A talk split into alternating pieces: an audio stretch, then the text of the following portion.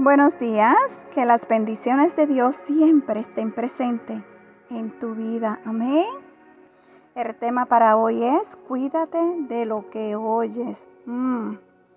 Si vamos a la palabra de Dios en Lucas capítulo 8, versículo 18, la palabra del Señor nos dice, mirad, pues cómo oír, porque a todo el que tiene se le dará a todo el que no tiene, aún lo que piensa tener, se le quitará. ¿Sabe? Todo lo que escuchamos se convierte en una semilla que se siembra en el corazón y todo lo que hacemos es el resultado de lo que está en él. Cuidemos lo que entra por nuestro oído, pues lo que oímos sumará en nuestra vida para bien o para mal. Amén. Así que tengamos mucho cuidado lo que escuchamos.